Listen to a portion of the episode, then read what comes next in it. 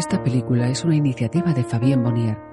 Yasmina y Felipa Foucon presentan una coproducción de Francia y Canadá e Istiglal Films, Arte France Cinema, Ronald Cinema y Possible Media, con la participación de Pyramida Productions, Arte France, Centre National du Cinéma, el Image Animé y el apoyo de Fonimas de la Diversité.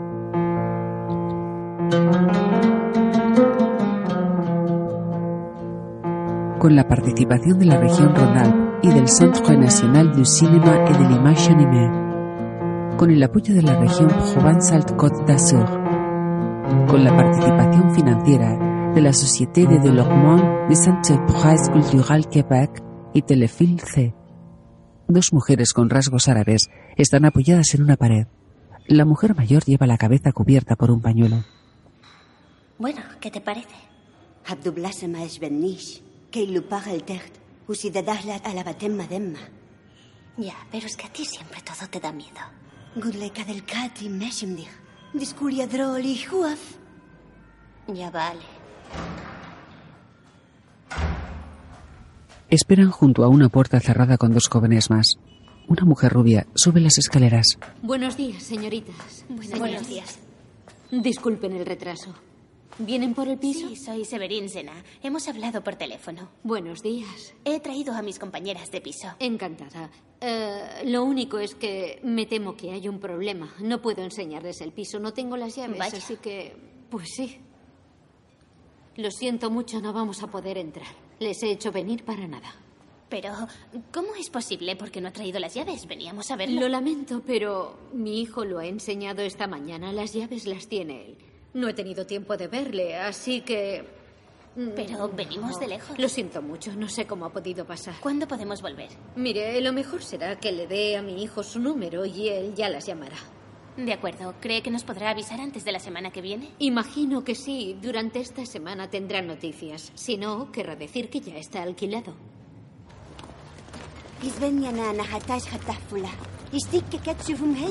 Yo ya te dije que nos traerías mala suerte.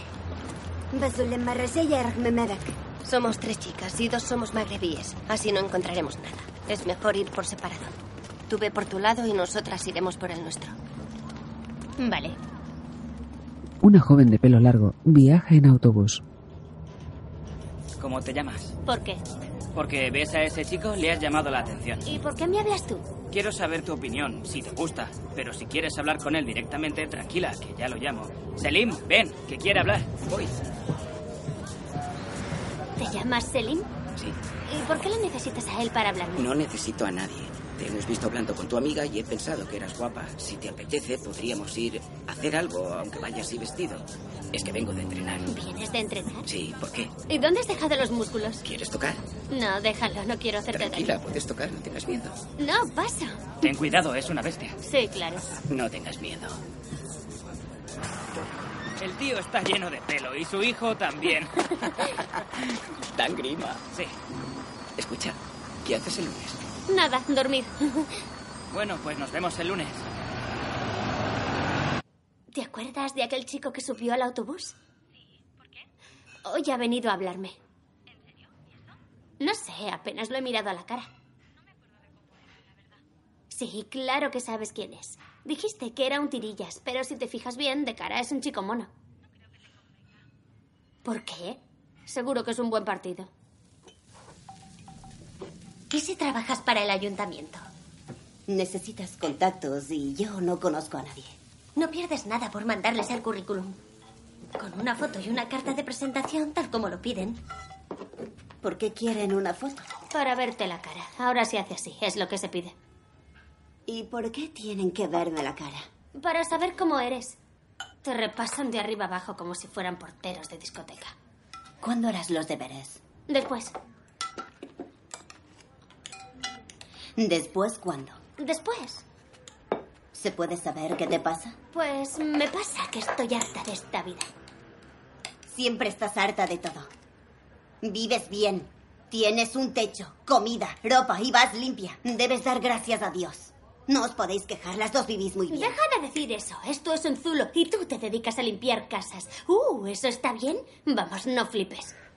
Cada día encontrarás una excusa para no hacer los deberes. Lo siento. No puedo hacerlos. No tenemos internet. Tú no puedes ayudarme porque no sabes idiomas. ¿Cómo quieres que los haga? No puedo, no puedo hacerlos. Ya basta. Cálmate y baja el tono, por favor. ¿Soy la única que no sabe idiomas? ¿A todos tus amigos les ayudan sus madres? Te aseguro que a mí nadie me ayudaba cuando estudiaba. Nos lo has contado mil veces. Que sí, ya lo pillo. Somos otra generación. Las cosas han cambiado, son diferentes. ¡Alas! Es problema tuyo. Yo ya he hecho todo lo que he podido. Tampoco cambiaremos nada.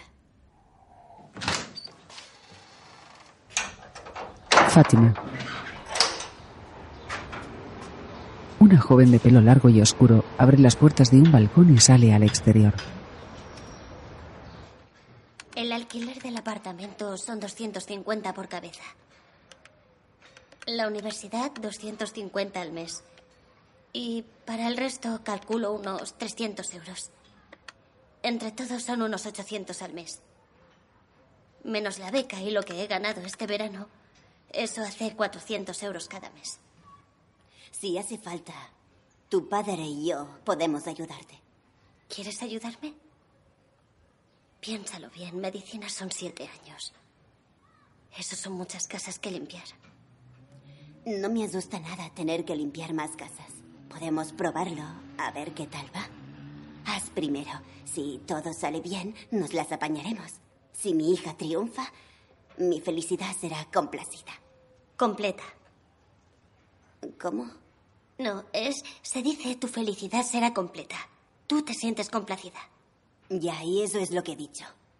Me estás confundiendo. Ya sabes que hablo como hablo. La gente del pueblo se reiría si te oyeran hablar en árabe.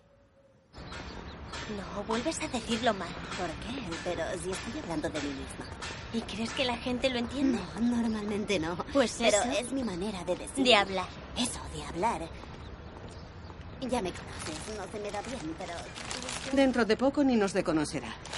No estamos a la altura. Como su hija va a la universidad. Pero si no va a estudiar. ¿Qué? Te aseguro que a Nesarín no le importan los estudios. Te llamo después, mamá. Hasta luego. Adiós. Nesarín se sube a un autobús. Su madre se queda en la parada. Lleva la cabeza cubierta por un hijab que muestra únicamente el rostro. La joven viaja en el autobús mirando por la ventanilla. En el interior de una casa, Por favor, acompáñame. Se llama Fátima, ¿verdad? Sí. Bien, deje el paraguas aquí. Cuando se haya cambiado, le presentaré a mi madre. De acuerdo, Muy bien. sí. Fátima sube las escaleras siguiendo a la dueña de la casa. Limpie bien los lavabos. Sí. Con otra ropa, atiende a las indicaciones. La bañera bien a fondo. Y sobre todo no olvide los pelos del desagüe. Y esas manchas, ¿las ve? Sí, sí. ¿Eh? Ahora le enseñaré el dormitorio. De acuerdo. Mamá, Fátima hará la habitación. Ayúdela siempre que lo necesite. Fátima revisa la ropa antes de meterla en la lavadora. Del bolsillo trasero de un pantalón vaquero saca un billete de 10 euros y un papel.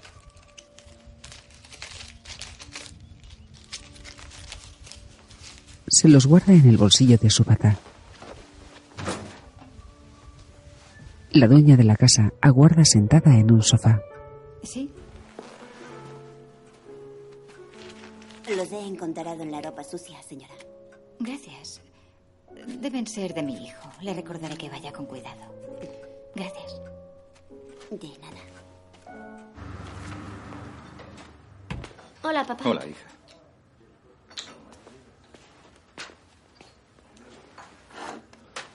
¿Todo bien? ¿Y tu hermana? Bien, va a empezar primero. Ahora está buscando piso y no nos vemos mucho. ¿Y el colegio? ¿Cómo ha ido? Bien, bien, muy bien, la verdad. Cuéntame. Eh, pues nada. Los profesores se han pasado un poco. Nos han hecho currar el primer día del curso. Bueno, pero eso es normal, es su trabajo. Sí, pero el primer día después de vacaciones. ¿Deberían esperar hasta LA? ¿Quieres un refresco? No.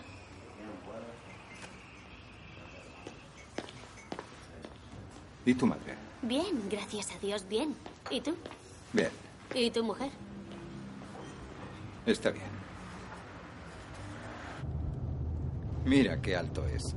Lo construimos todos nosotros. Y continúa ahí detrás, por el otro lado. Me pasé aquí muchas horas. Padre e hija circulan en coche por el aparcamiento de un centro comercial. Tiene cuatro pisos de parking bajo tierra. Los coches suben por aquí. Entran por ahí y salen por allí. En una zapatería, ¿Te gustan? Sí, estas son mejores. Vale, nos las llevamos. Muy bien. el dependiente recoge las zapatillas nuevas. La adolescente se queda colocándose las viejas. Junto a su padre, caminan por el aparcamiento vacío hacia una furgoneta. Fátima espera a la dueña de la casa. Ella le da unos billetes. Aquí tiene. ¿Es correcto? Sí.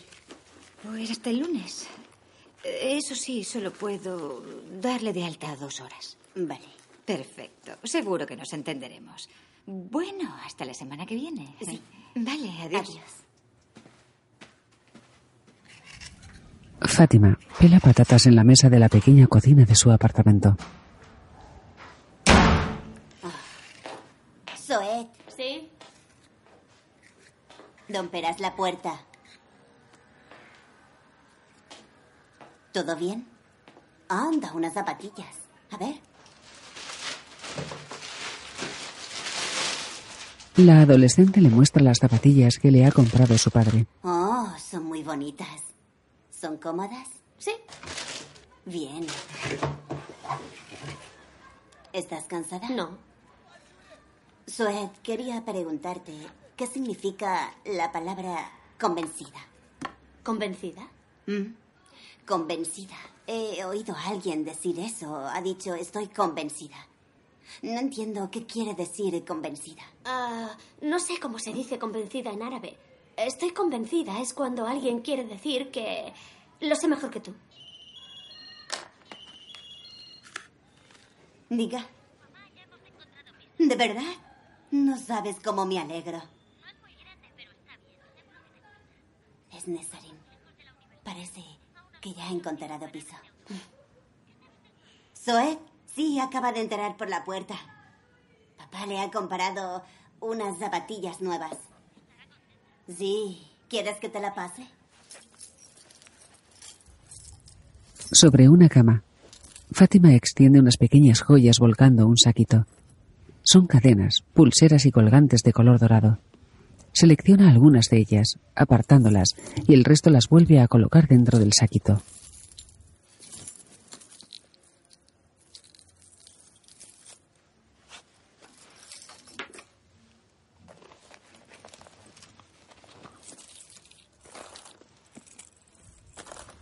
Una a una va metiendo las joyas seleccionadas en un monedero. Al coger una de las joyas, compuesta por varias pulseras, la mira durante unos instantes.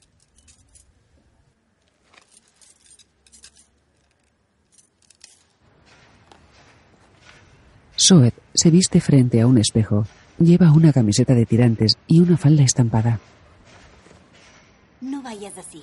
Tápate. ¿Qué? No se ve nada. Vas demasiado escotada. Con este calor me asfixio. No voy a ir con cuello alto. Da igual, aunque haga calor, la gente habla mucho. ¿Y de qué va a hablar la gente? No he hecho nada. Enseñar los hombros no es ningún crimen. Hay mucha gente que conoce a tu padre. Tienes que taparte para no ofender a nadie. Vale, pero solo lo de arriba. No, cámbiate la falda también. No, no, hace demasiado calor. Estoy bien así. No puedes salir a la calle con eso. Vas a tener que vigilar cada paso que des, cada gesto que hagas y cada palabra que digas.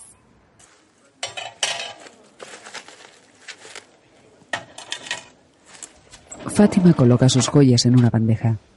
Una mujer, al otro lado de un cristal blindado, la recoge y examina. Veo que no tienen sello. ¿Las compró en Francia? En Argelia. ¿Y cuánto quiere? ¿Cuánto pides? No sé. Mira a Nesarim. Ya sabe que no les podré dar un precio justo, va por peso. ¿Cuánto puede darme? Un momento.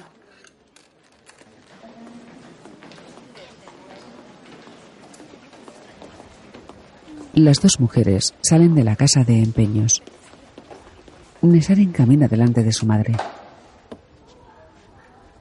Abre una puerta blindada. La madre le sigue. Entre dos puertas blindadas, Fátima saca unos billetes. Le da una parte a su hija que se los guarda en el bolso. Nesarin abre la puerta y las dos mujeres salen.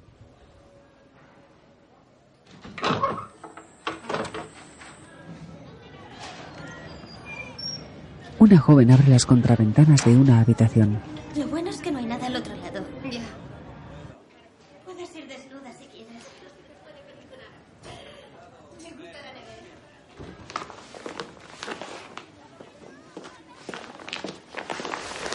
Fátima está sentada en el borde de una cama en una habitación en penumbra. Pasa su hija. Ella saca ropa de una gran bolsa y la deja sobre la cama. ¿Y bien? ¿Cómo lo ves? Gracias a Dios vas a poder estudiar.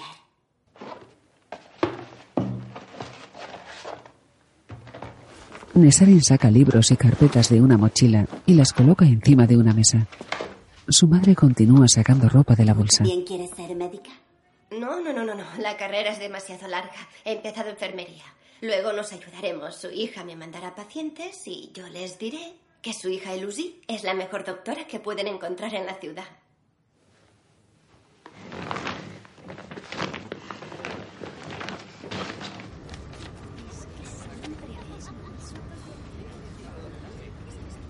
Fátima está sentada en el interior de un tren frente a una mesa.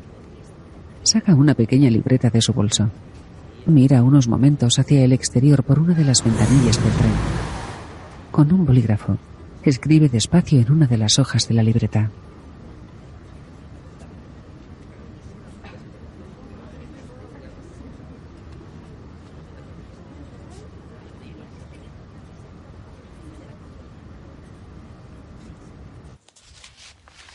Tumbada en la cama, ojea un cuaderno.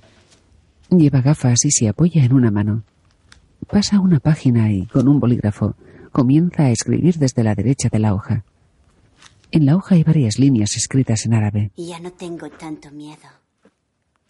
Me voy sintiendo más segura.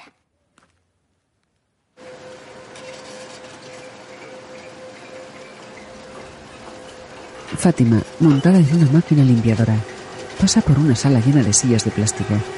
Lleva un pañuelo tapándole el pelo y un gorro de rejilla cubriéndole la cabeza.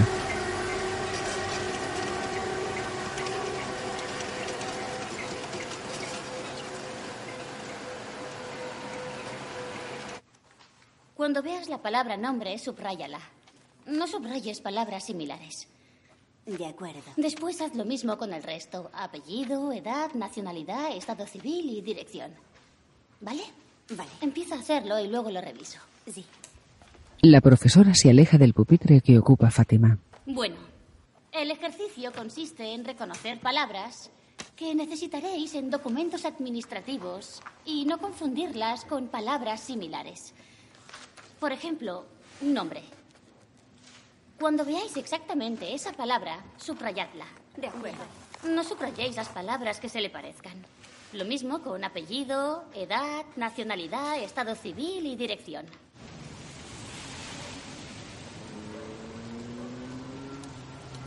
Unos niños, pertrechados con abrigos y mochilas, cruzan una calle junto a un sencillo edificio de viviendas.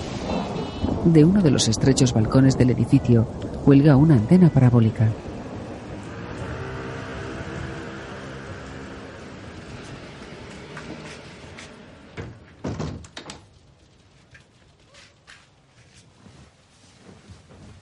Fátima cierra una ventana. Coloca la sábana y el nórdico de una cama que hay junto a la ventana. Encuentra un estuche. Lo abre. Dándole la vuelta descubre que en uno de los laterales, junto a varios corazones, está escrito el nombre de Selim. Pasa el dedo sobre las letras. ¿Quién es ese chico? Uno que va conmigo a clase. ¿Y dónde vive? En Sidejen. ¿De quién es hijo? No sé. ¿Cómo no vas a saberlo? No lo sé. Es hijo de su padre y de su madre. ¿Cómo se llama? Selim.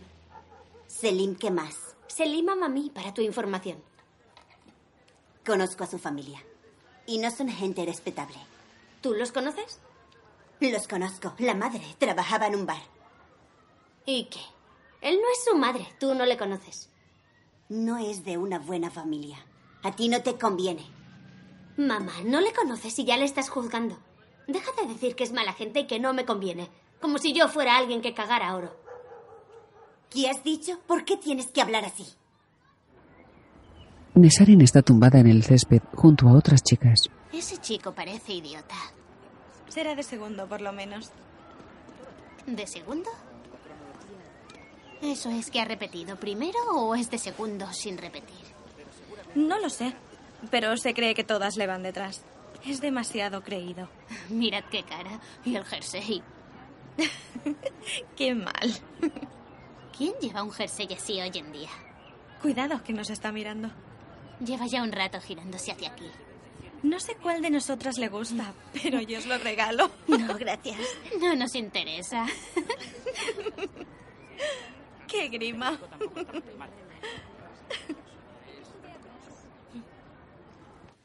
El tercer día llega el estadio de ocho células y el cuarto día tenemos la mórula. En estos momentos es visible. Tiene unas 16 células. Podemos ver claramente los límites de las células. Se parece a una mora, de ahí que los embriólogos llamaran a esta etapa mórula. Aquí podemos verlo de cerca. Un embrión de cuatro células con zona pelúcida. Aquí están los blastómeros. Y un embrión de ocho células. Desde las 16 células, la mórula ya no es compacta. Y se hace compacta con 16 o 32 células. Tras la compactación, las células ya no se dividen. Aquí vemos claramente la imagen de una mórula compacta.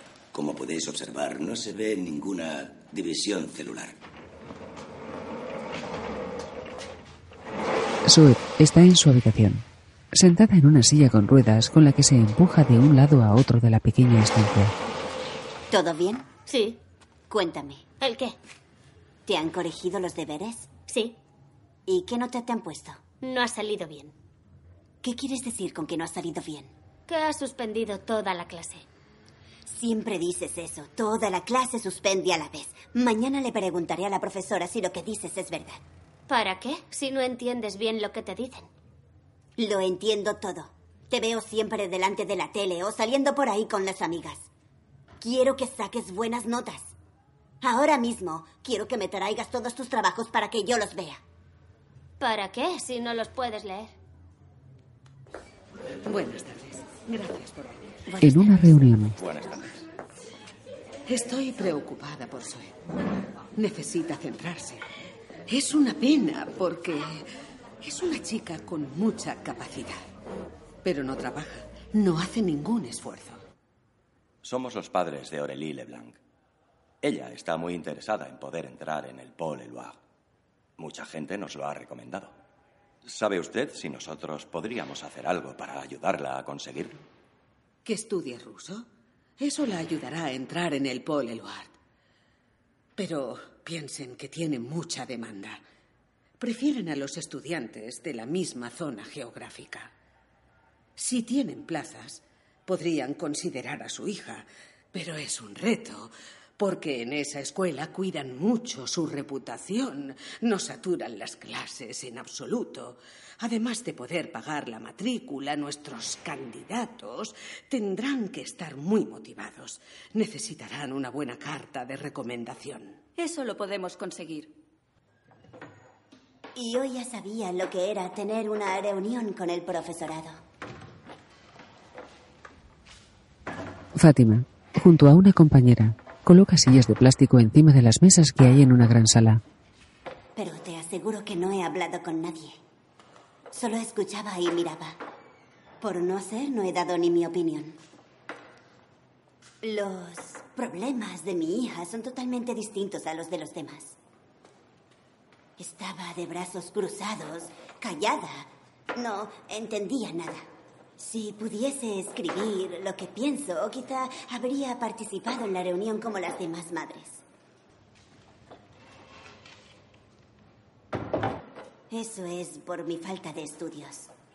Tendré que mejorar mucho la escritura y la lectura para poder expresarme mejor. Escribe recostada en su cama.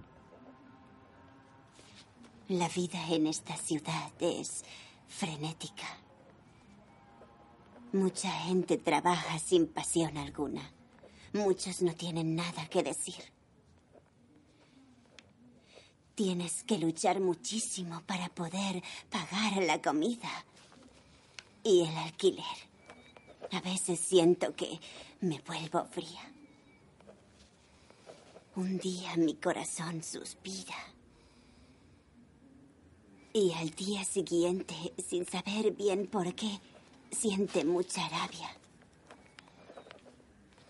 Discuto cada vez más con otras mujeres. Y con mi hija. Fátima está de pie junto a otra mujer con la cabeza cubierta por un hijab. Siempre quejándose. No sabe hacer otra cosa.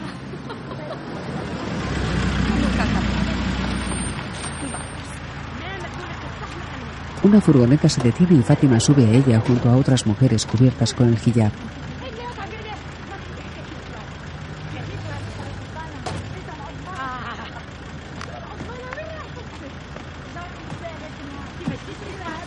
En una pista de deportes, Eso es, vamos.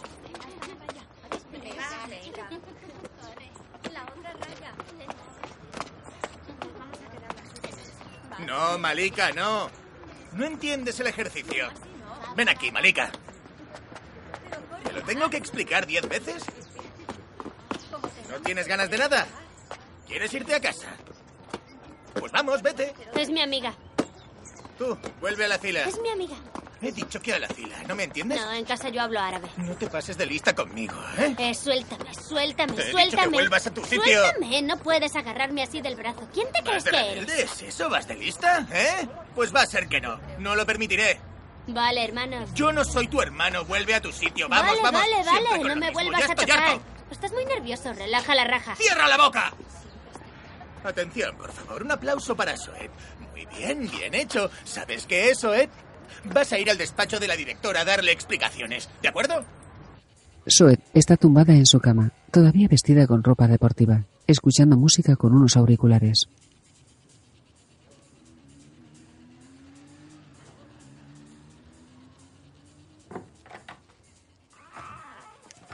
¿Estás bien? Sí.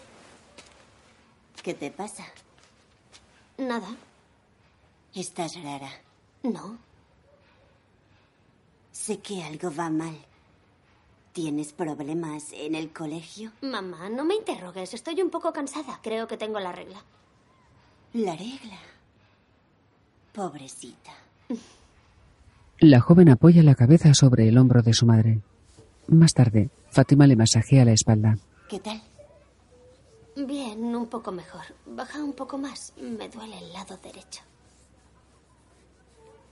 ¿Aquí? El otro lado. Más abajo. Mi hija está loca. Ahora resulta que tiene dos lados derechos. ¿Qué? ¿Mejor? Mm, sí. Me alegro. Nesarin, sentada en su mesa de estudio, saca dinero de un cajón. Lo cuenta y separa una parte. Lo vuelve a guardar en su sitio. El dinero que ha separado lo mete en su cartera junto a algunas monedas.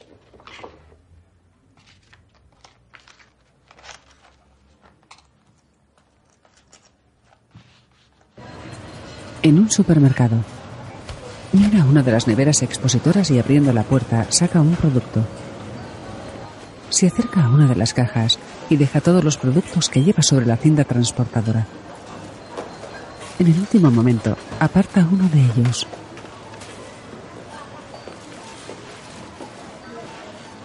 Esto lo voy a dejar. Disculpa. Samia, vuélvelo a colocar, por favor. Serán 8,40. Le da un billete a la cajera. Aquí tienes. En su apartamento. La compañera de piso se está probando una falda frente a un espejo. Nesarin se prueba un abrigo no muy convencida. ¿Qué pasa? ¿Es por la chaqueta? Te la quitarás en cuanto llegues, nadie se fijará. No, igualmente no voy a ir. Vamos, te irá bien salir un poco. No seas así. No, es que no me apetece. Siempre es lo mismo. Cuando hablo de mí, es, es como si viniera de otro planeta, uno que ellos no conocen. ¿Qué les digo? ¿Qué les puedo contar? ¿Que mi madre se dedica a limpiar las casas de los demás? No tienes por qué hablar de ti. Quédate sentada en un rincón, observa y aprende. ¿Qué? ¿Te vienes? No, prefiero estudiar. La amiga se marcha. Los precursores del tubo cardíaco primitivo migran rostral y lateralmente. El corazón es el primer órgano en formarse. En la formación embrionaria, el corazón es el primer órgano en formarse. Los precursores del tubo cardíaco. Los precursores del tubo cardíaco primitivo rostral y lateralmente. En la formación embrionaria, el corazón es el primer órgano en formarse. Los precursores del tubo cardíaco primitivo migran rostral y lateralmente. En la formación embrionaria, el corazón es el primer órgano en formarse. Nesarin, a oscuras, está tumbada en su cama.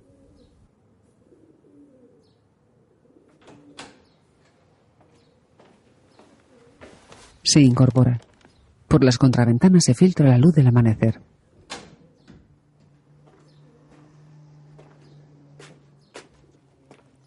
¿Te he despertado? No. ¿No estabas durmiendo? No. Ah. ¿Y tú qué? Nada. Vamos, cuenta. Um, a ver, ¿por dónde empiezo?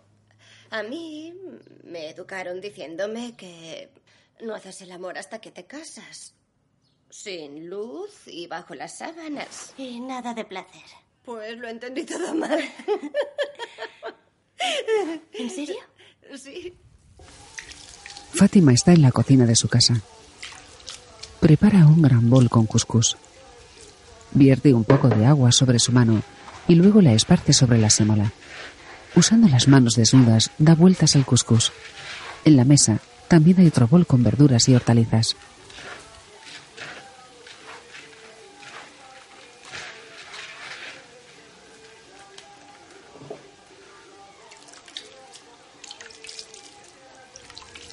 Nesarin está de cuclillas frente a una pequeña nevera. Su madre le va pasando recipientes con comida que saca de una cesta.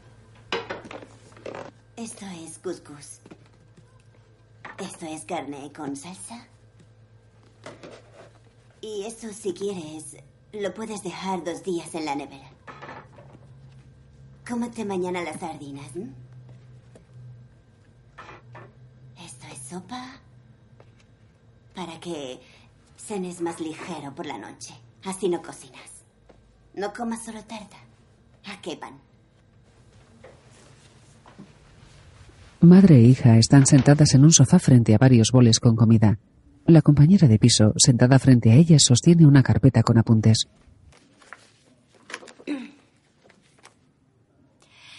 El corazón. El corazón es el primer órgano en formarse de los embriones vertebrados. Nesarin se lleva una mano a la cara. Los precursores cardíacos se encuentran. El.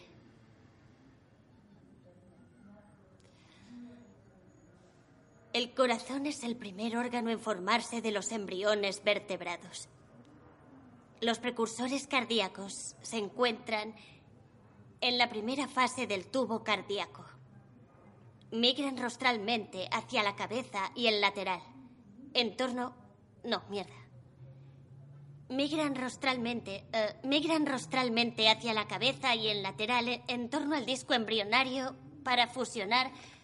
¿Cómo, ¿Cómo es? Fusionarse en la línea media. Para fusionarse en la línea media. Eso se me olvida, joder. Para fusionarse en la línea media ante la placa neural y crear la región cardíaca. Fátima lleva uno de los boles al fregadero. Coge una bayeta y limpia la pila. Solo te falta recordar lo de la línea media entre la placa neural y crear la región cardíaca. Tengo que aprendérmelo. No, no puedo suspender. Tranquila, no pasa nada si suspendes. Sí que pasa. No, que va, para nada. Te aseguro que en toda mi vida nunca había oído unas palabras como estas. Nesarin toma la hoja que sostiene su compañera y la lee. Fátima coge ropa de un cesto y la mete en un bolso.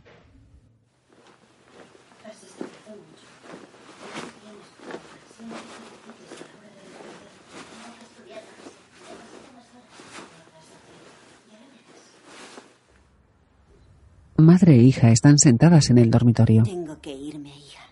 Sé que todo irá bien. Mírate las manos.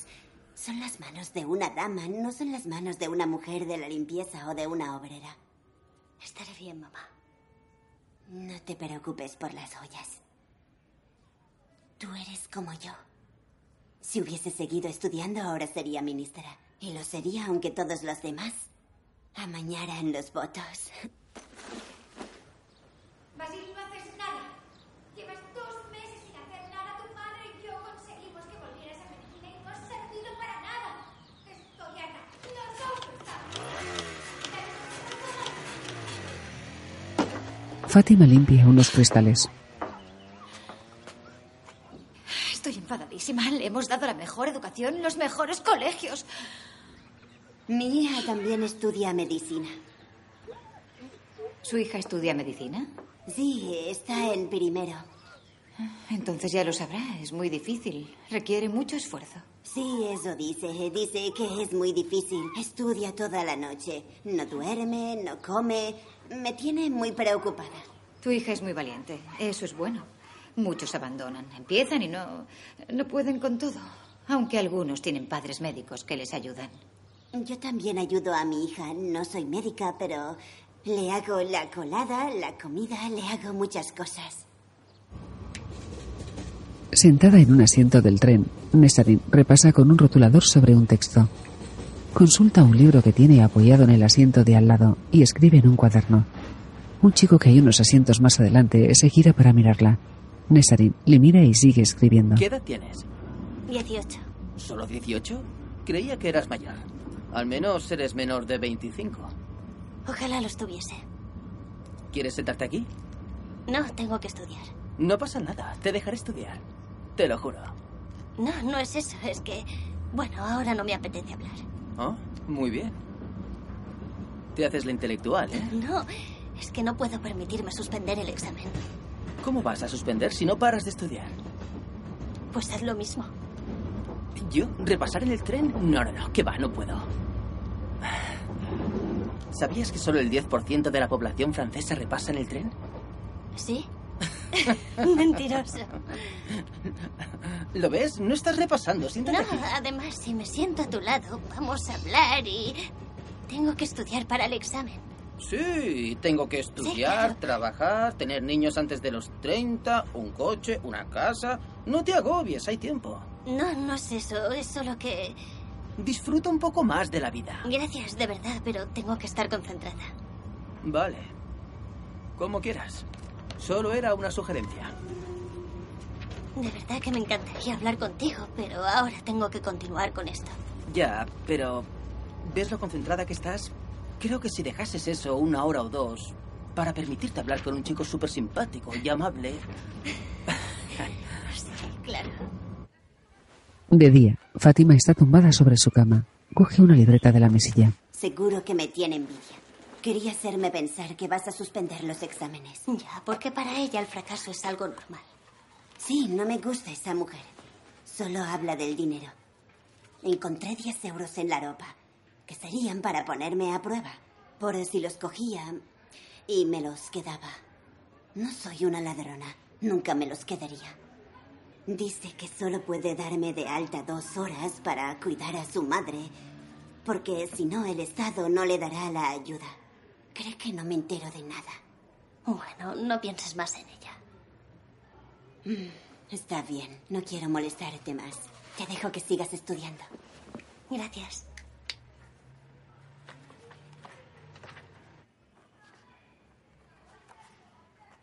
Mi alma se inclina ante aquellos que han nacido con difícil acceso a la educación. Me inclino ante aquellos que van a un país cuya lengua no saben hablar y crían a generaciones de jóvenes. Nesarin está tumbada en la cama de su madre con los ojos cerrados. Tiene los apuntes abiertos frente a ella.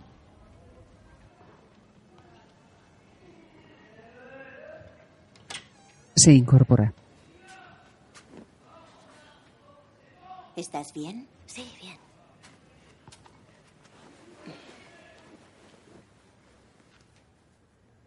¿Seguro? Pareces preocupada. No hablas. ¿Es por los estudios? No, no te preocupes. ¿Estás enamorada?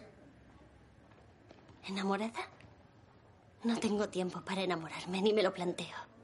Lo importante son los estudios. ¿Entonces tú decides cuándo enamorarte? Vaya, qué raro. ¿Cómo lo haces? Autocontrol. Autocontrol.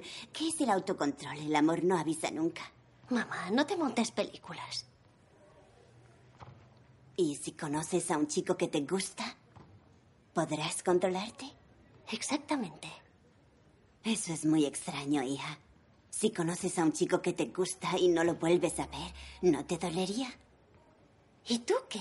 Si te gustase un hombre, ¿se lo dirías o te controlarías? ¿Quién, yo? No, yo no puedo pensar en hombres. Mi amor es para mis hijas, solo mis hijas, todo para mis hijas. Eso es muy fácil de decir. Muy fácil. Ahora dime, ¿qué es lo que te pasa? Nada, solo... Solo estoy cansada, estresada. Estoy un poco saturada.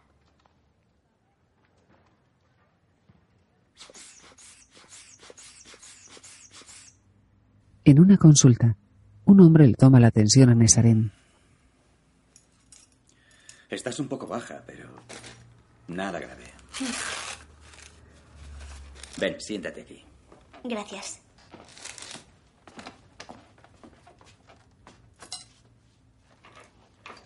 Te recomiendo unas infusiones ¿m? para que te relajes. Y también unas vitaminas. ¿Con receta? No. Toma. Gracias. No te des por vencida, aguanta. El primer año puedes estudiar de memoria. Es difícil, pero no imposible. Para mí también fue difícil. Hay momentos duros, es normal, pero tienes que ser fuerte y constante. Cuando no puedas más, lucha, aguanta. No desistas. ¿De acuerdo? Bueno, veamos su tensión. Sí. La veo un poco tensa. Sí. ¿Mm? Siéntese ahí. El médico le toma la atención a Fátima. Son las dos iguales, ¿eh? ¿Cómo? Se contagian la angustia, la fuerza. Sí, y yo siempre la mimo y ella me mima a mí. Mm, Así es. Sí, Descanse un poco. sí, vale. En la El otro día vi a tu hija subirse al autobús y sé que ella me vio. Y volvió la cara. ¿Por qué me falta el respeto? Pero si la conozco desde que era así de pequeña. Te habrás confundido, mi hija no es así. Lo juro, me vio y giró la cara. Ella no quiso saludarme. No me he confundido, no te miento, yo nunca miento.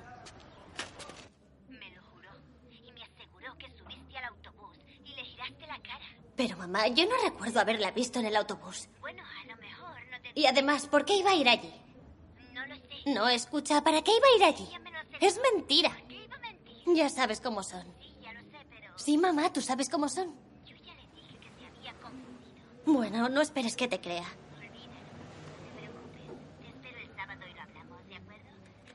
Vale, hasta el sábado.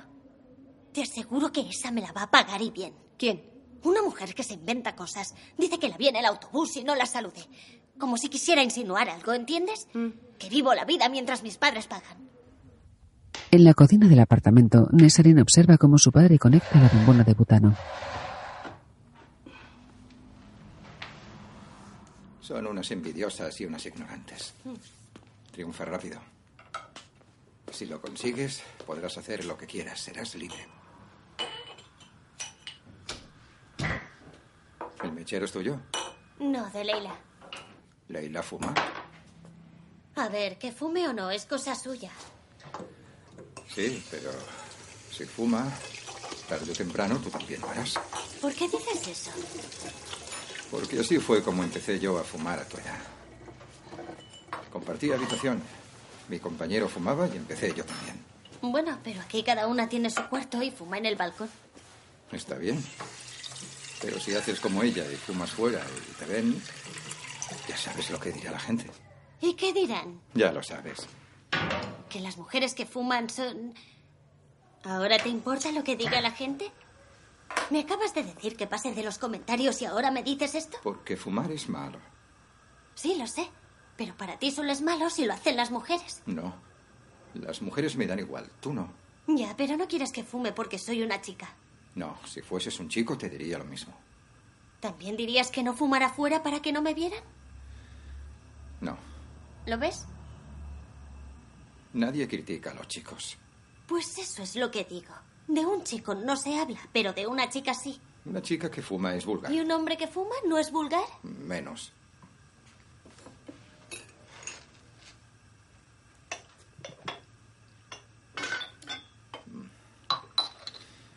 Si algún día conoces a un chico, dímelo.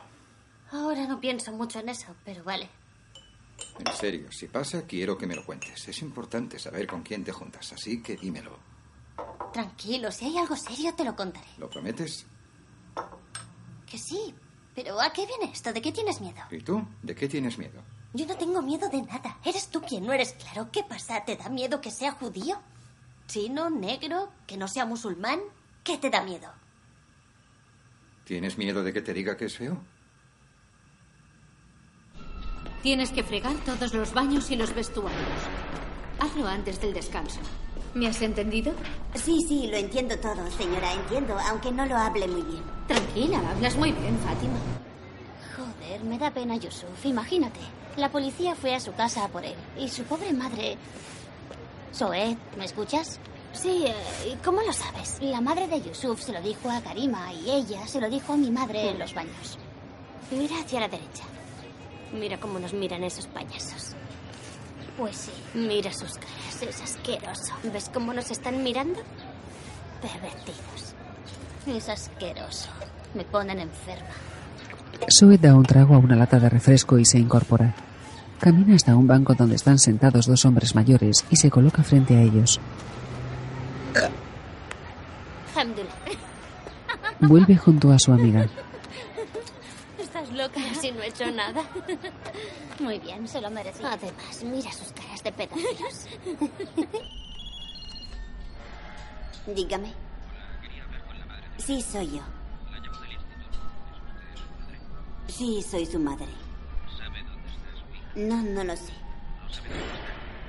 No, trabajo desde las seis de la mañana.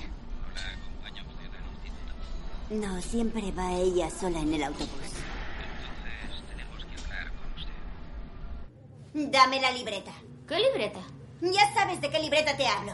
Dámela ahora mismo. No la tengo, está en el colegio. La profesora se las ha llevado todas. ¿Por qué me mientes? ¿Por qué me mientes? Veo en tus ojos que me estás mintiendo. Eh, no digas eso, yo no soy una mentirosa. No toleraré que me contestes. Tienes 15 años. Soy tu madre y tu tutora, así que dime dónde has estado. Fátima y Soed están sentadas en un despacho. Una mujer blanca de mediana edad está al otro lado de la mesa. Hace dos días que nadie la ve. Ni una nota, nada. Yo la vi por última vez cuando sus profesores se quejaron de ella. ¿Qué me dijiste entonces, Zoe? Responde a la señora. Responde la pregunta. Cuando te pregunté por qué no hacías nada, tú dijiste, estoy en el ramadán. En el ramadán no se trabaja. Estoy muy cansada. ¿Desde cuándo haces el ayuno? Nunca lo has hecho. Cada día llegas del colegio y comes todo lo que te da la gana. ¿Cómo puedes decir que estás cansada? Y encima no haces los deberes. Espera, te estoy hablando. Si sigues así, acabarás siendo una limpiadora como yo. Seguro. Prefiero robar antes que limpiar la mierda de los demás. ¡Alas! ¡Soy tu madre! Vamos, vete. Venga, venga, ve a hacer de chacha. Deja que te exploten, es para lo único que sirves. Eres una mula, una inútil. Tú sigue así, ya verás lo mula o inútil que soy. Déjame, no me toques, tía. Estoy harta. En cuanto pueda me voy de esta mierda de casa. Así te quedarás sola con Nesarin, tu Mula, preferida. no digas eso o te aseguro que como coja el cinturón te vas a enterar. ¿Sí? ¿Quieres coger el cinturón? Corre, cógelo, pégame. Está ahí, venga. ¿A qué estás esperando? Cállate o te callo yo. Es bonita Francia, ¿verdad? ¿Quieres Es volver? bonita, Por ¿no? mí no hay problema. Claro, volvería a casa, pero Sí, contigo. sigue soñando. ¿Quién te ha criado? Te he criado yo. Vete. ¿De dónde has salido tú? Me pones tan nerviosa que saldría a la calle sin pañuelo ahora mismo. He dicho que fuera.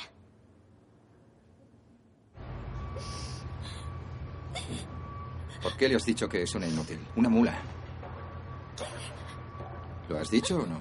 Sí, se lo he dicho. ¿Y por qué le hablas así a tu madre? Porque limpia la mierda de los ¿Y otros. tú? ¿A qué te dedicarás tú, eh? A lo que sea, menos a eso. Prefiero robar, ir a la cárcel antes que hacer eso. Es una esclava el día entero. Sale de madrugada y vuelve de noche. Mi madre es una fregona. Escúchame, tienes que hacer las paces con ella. Acordad una hora de llegada y respétala. Así ella empezará a confiar en ti. Una mujer con la cabeza cubierta por un hijab abre un buzón exterior. Nesarin sale del portal. Eres la hermana mayor. Deberías ayudar un poco más a tu madre. Dejad a mi madre en paz, ¿vale? No os metáis en la vida de los demás. Se mata a trabajar todos los días y tu hermana la trae loca. Ya vale. La joven se sube a un coche.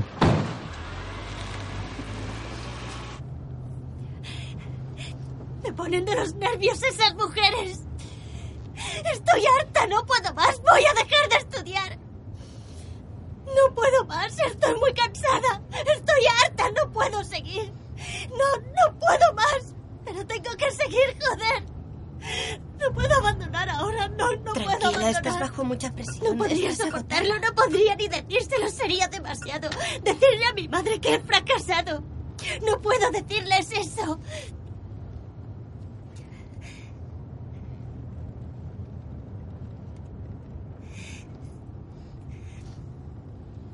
De noche, un grupo de mujeres con la cabeza cubierta con el hijab esperan junto a la verja de un edificio.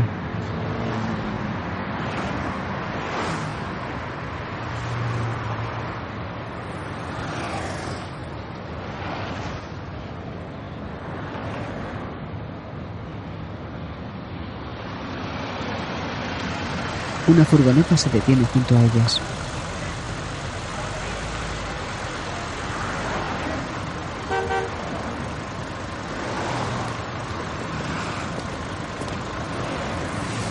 Las mujeres se acercan al vehículo. Fátima, sentada dentro de la furgoneta, mira hacia adelante en silencio.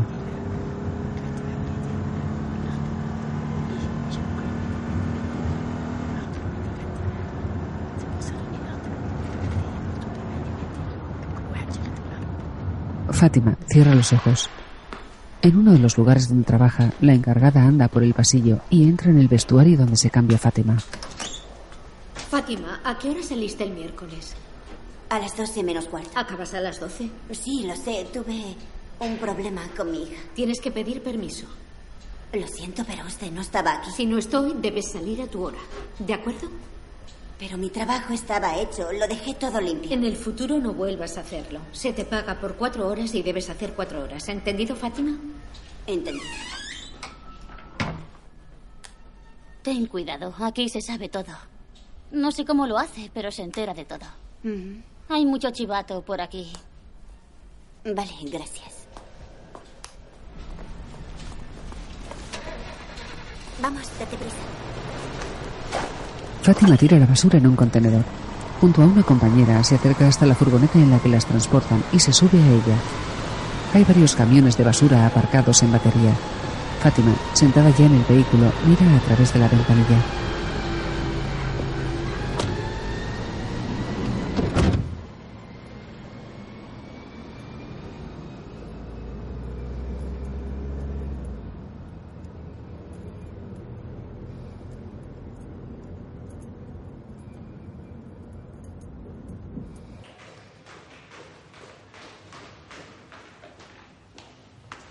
Fátima baja unas escaleras cargada con un cubo.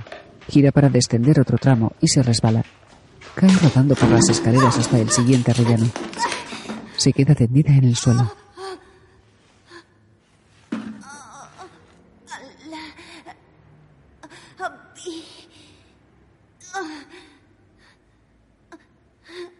No puedo. ¡Socorro! ¡Socorro! Ujú. Ujú. Sí, eso espero. De acuerdo. Gracias. Muchas gracias. Mm, Vale. Gracias por llamar. Adiós. Buenas noches. Adiós, hija mía, y por favor, no te des por vencida. Al contrario, mamá. Esto me da aún más fuerza. Nesarin se levanta y cierra las contraventanas. Su madre, tumbada en la cama con el brazo en capestrillo, la observa.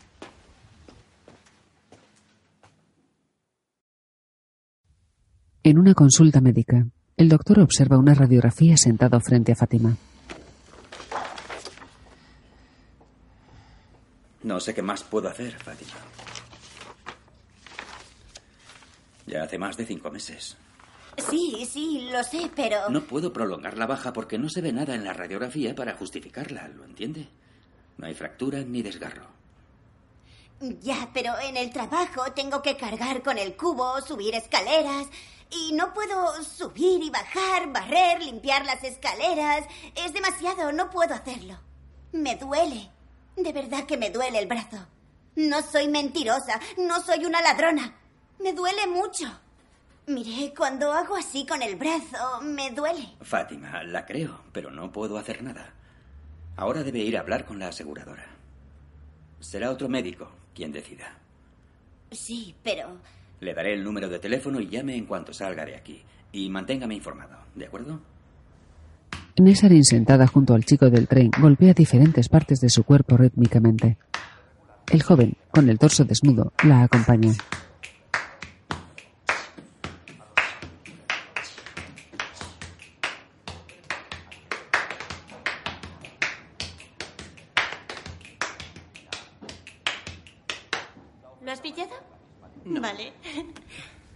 Ella coge una carpeta que tiene a su lado. La compañera de piso en sujetador se prueba una camiseta de tirantes frente a un espejo que cubre la puerta de un armario. Abre la puerta y coge algo del interior.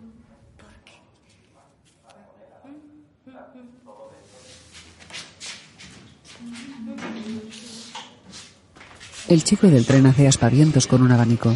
Nesserin, sentada a su lado en el sofá, lee sus apuntes.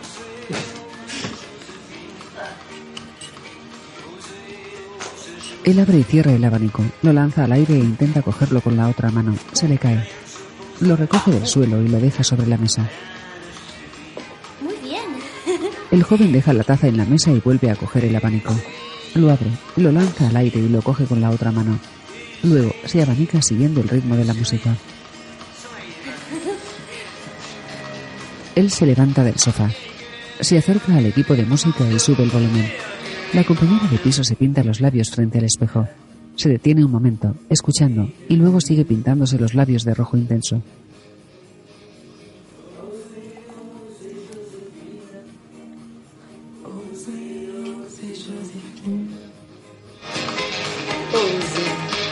Rien ne s'oppose à la nuit. Rien ne justifie. Rien ne justifie. Nesserin, sonriendo, mira como el chico baila delante de ella.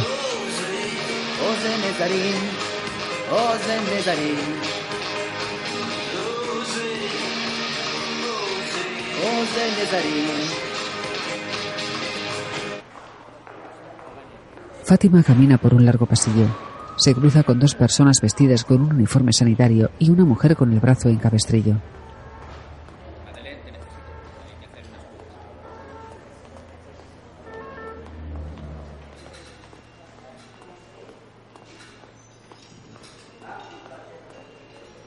Sentada en una consulta, Viendo la radiografía, me es difícil justificar una prolongación de la baja. Pero haremos una cosa. Le daré un mes más para que vea a la doctora Keltum Mebarki de la calle Masnou. Vaya a verla el lunes. Ella le aconsejará. A ver qué pasa. Gracias. En un despacho, una mujer hojea un documento de varias páginas donde se incluyen radiografías.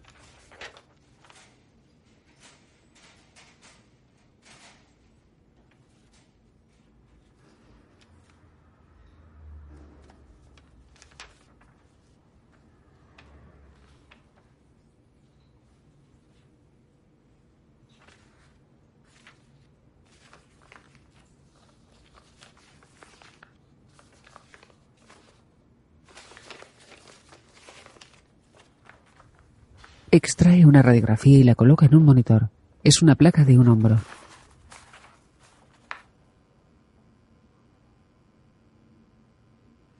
A ver, si lo he entendido bien, en enero se cayó por la escalera y se golpeó el brazo, ¿verdad? Sí, sobre este, sí. ¿Y tras estos cinco meses de inmovilización el dolor persiste? Sí, todavía me duele aquí. ¿Y el dolor es continuo? Sí, continuo. ¿Puede contarme cómo le duele? Después de la caída, tuve pesadillas durante dos meses. Todas las noches el mismo sueño. Soñaba que me caía una y otra vez. Tenía miedo. Me despertaba la angustia. Luego el miedo se iba, pero en su lugar se quedaba el dolor del brazo. He hablado con otros médicos y... y todos me dicen que estoy bien. Verá, la causa del dolor del que usted me habla no saben verla todos los médicos. Sí. Es más difícil. Los médicos solo creen en lo que ven. Si no lo ven, no lo creen. Es verdad. Todo es culpa mía. Yo no quiero ver ni oír. En ningún momento escuché a mi corazón. Solo quería tener fuerza para trabajar. Y dejé a un lado a mi familia. Dejé a un lado a mis hijas y a mí misma. Pero un día, que sé que recordaré mientras viva, mi hija me miró a los ojos y me dijo, mamá, eres una inútil. ¿Y por qué dijo eso? Porque mi hija y sus amigas viven en un mundo distinto al mío. Son de otro país. Y yo ni siquiera hablo bien su idioma. Y por esto se nos desprecia. No se nos respeta. Eso destruye a nuestros hijos. Quieren sentirse orgullosos. ¿Cómo van a poder estar orgullosos? Y todo es por la lengua. Es como si no tuvieran padres. ¿Cómo van a poder hablar con sus padres o madres si no hablan la misma lengua? El padre de las chicas conduce su coche por el interior de una obra.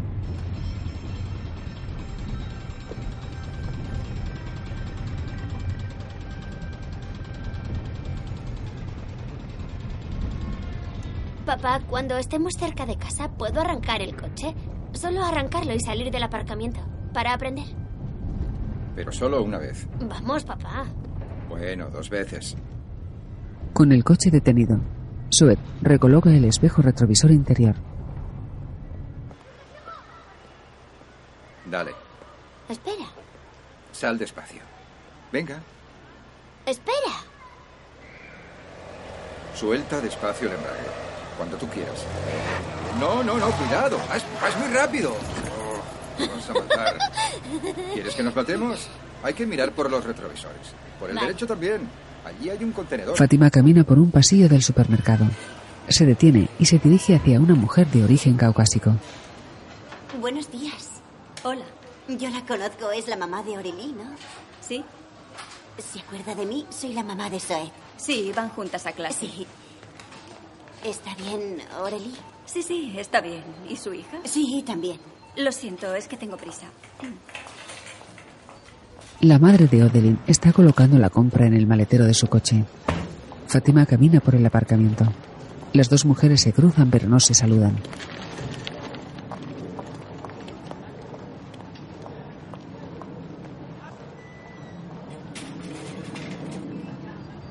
Fátima enciende la luz de su mesilla. Se coloca las gafas y cogiendo un cuaderno de encima de la mesilla, lo coloca con cuidado sobre sus rodillas. Abriéndolo, aparta unos folios que hay en el interior y comienza a escribir de izquierda a derecha.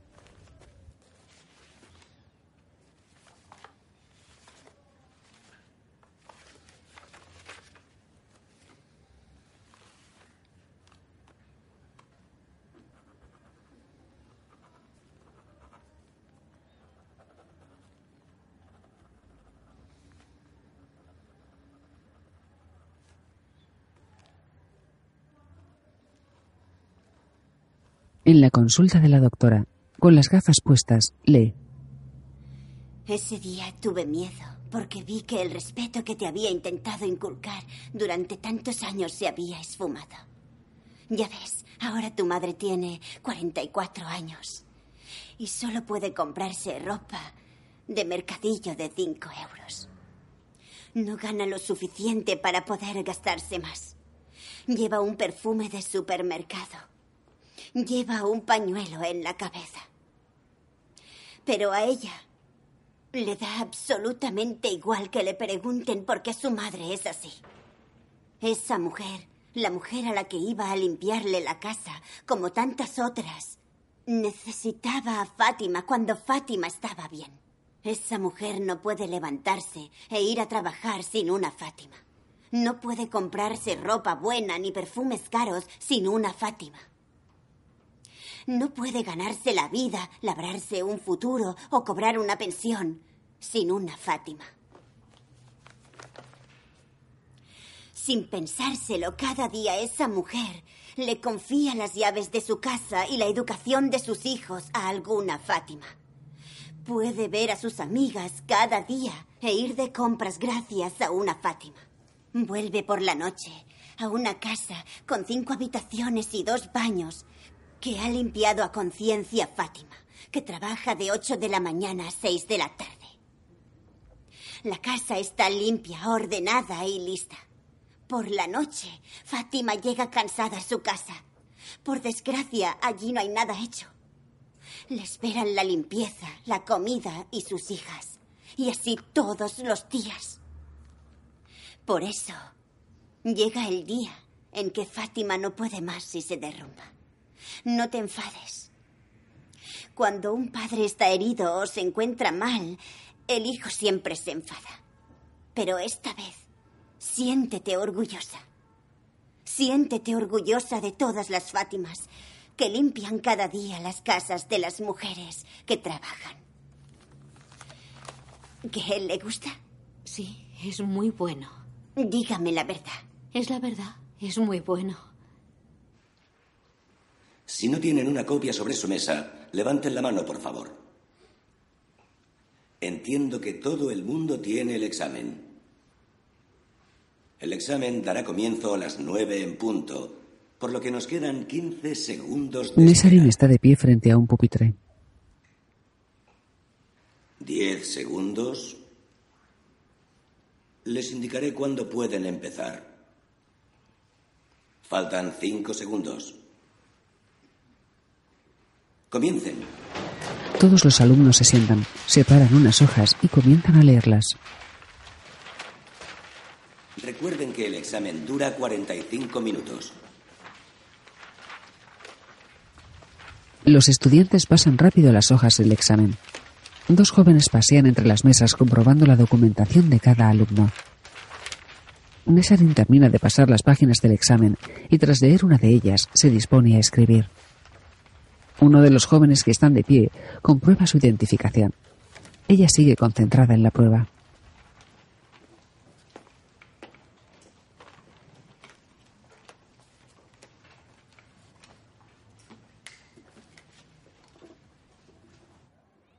No lo entiendo todo, pero me gusta.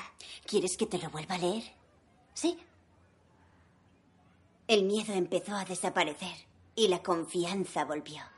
Estoy sola con mis responsabilidades y mis chicas, sola con las almas que yo di a luz, con la esperanza de que disfruten de su infancia y su juventud, sola con una generación palpitante llena de energía Inteligencia, vida y ambición. Sola con mis chicas para enfrentarme a todo eso.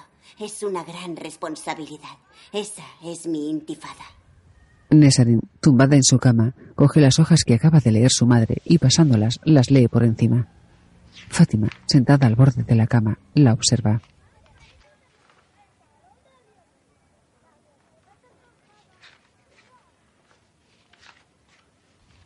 La joven ayuda a su madre a colocarse el hijab. Me da miedo pincharte. No, no, tranquila.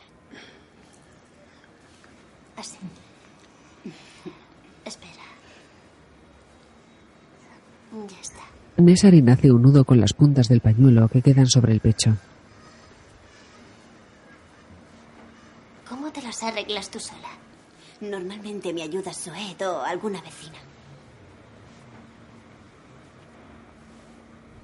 Fátima, Nesarin y la compañera de piso están de pie, rodeadas de una multitud de jóvenes. El profesor que vigilaba durante el examen observa a la multitud mientras dos personas terminan de colgar unas listas en un papel informativo.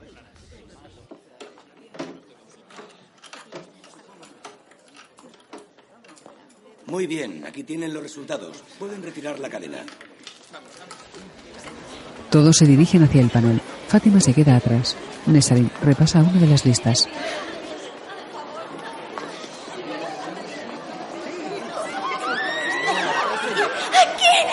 Fátima sonríe. Nesarin se abraza a su compañera de piso. Te lo mereces, cariño. Has estudiado muchísimo, te lo mereces. Lo sabía. Espera, espera, espera. Tengo que llamar a mi madre. No sé qué ha pasado. Esta es la segunda Un joven mira las listas. Una chica mira su móvil. Otra, con la cabeza cubierta por un hijab, mira pensativa hacia las listas. Muy duro y te lo mereces. No sé cómo se grita de alegría, pero aprenderé por mi hija.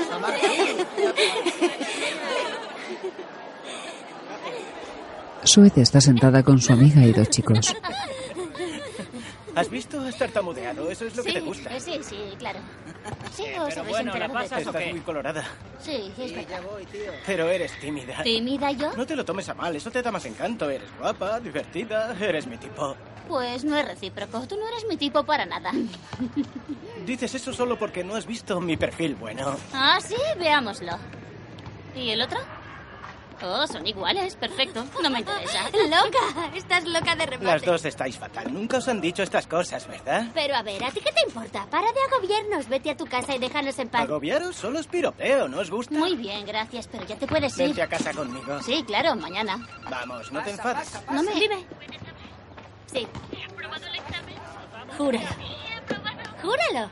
Júralo por mamá. ¡Wow! ¡Enhorabuena! ¡Lo ha hecho! ¡Ha aprobado! ¡Ha aprobado! ¡Oh, qué bien! Oye, ahora vamos para allá. ¡Qué pasada! No, estoy con Malika. Ahora vamos. Bueno, ¿y yo Estoy tan contenta por ti. Me alegro mucho por ti. Ya vamos. Ha aprobado. Es increíble. Vamos a celebrarlo. ¡Qué bien! Joder. Eh, yo voy con vosotras. No, no, no, no, ni hablar.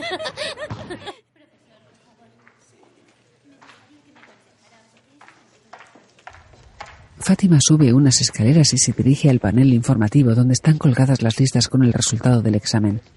Se detiene frente a ellas y colocándose las gafas, las revisa.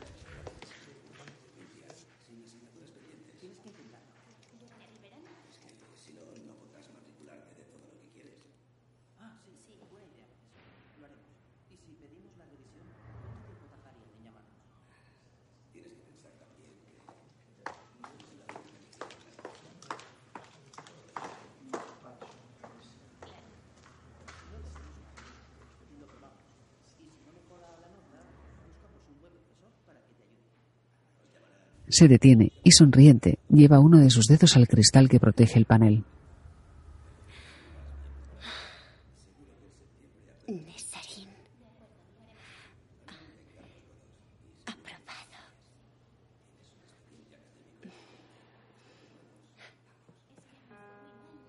Emocionada, se queda contemplando las listas.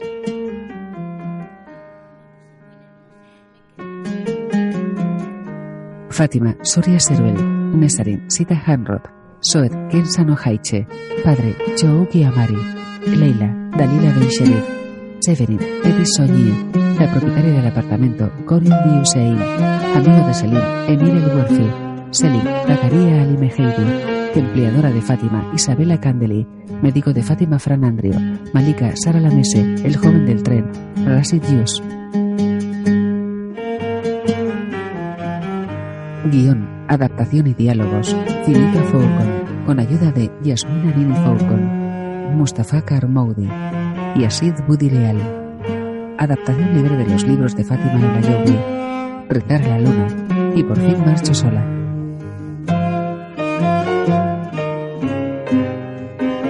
Producción ejecutiva Nadine Cheikroa. Producido por Filipa Foucault, Yasmina Nini Foucault y Sergio Noel.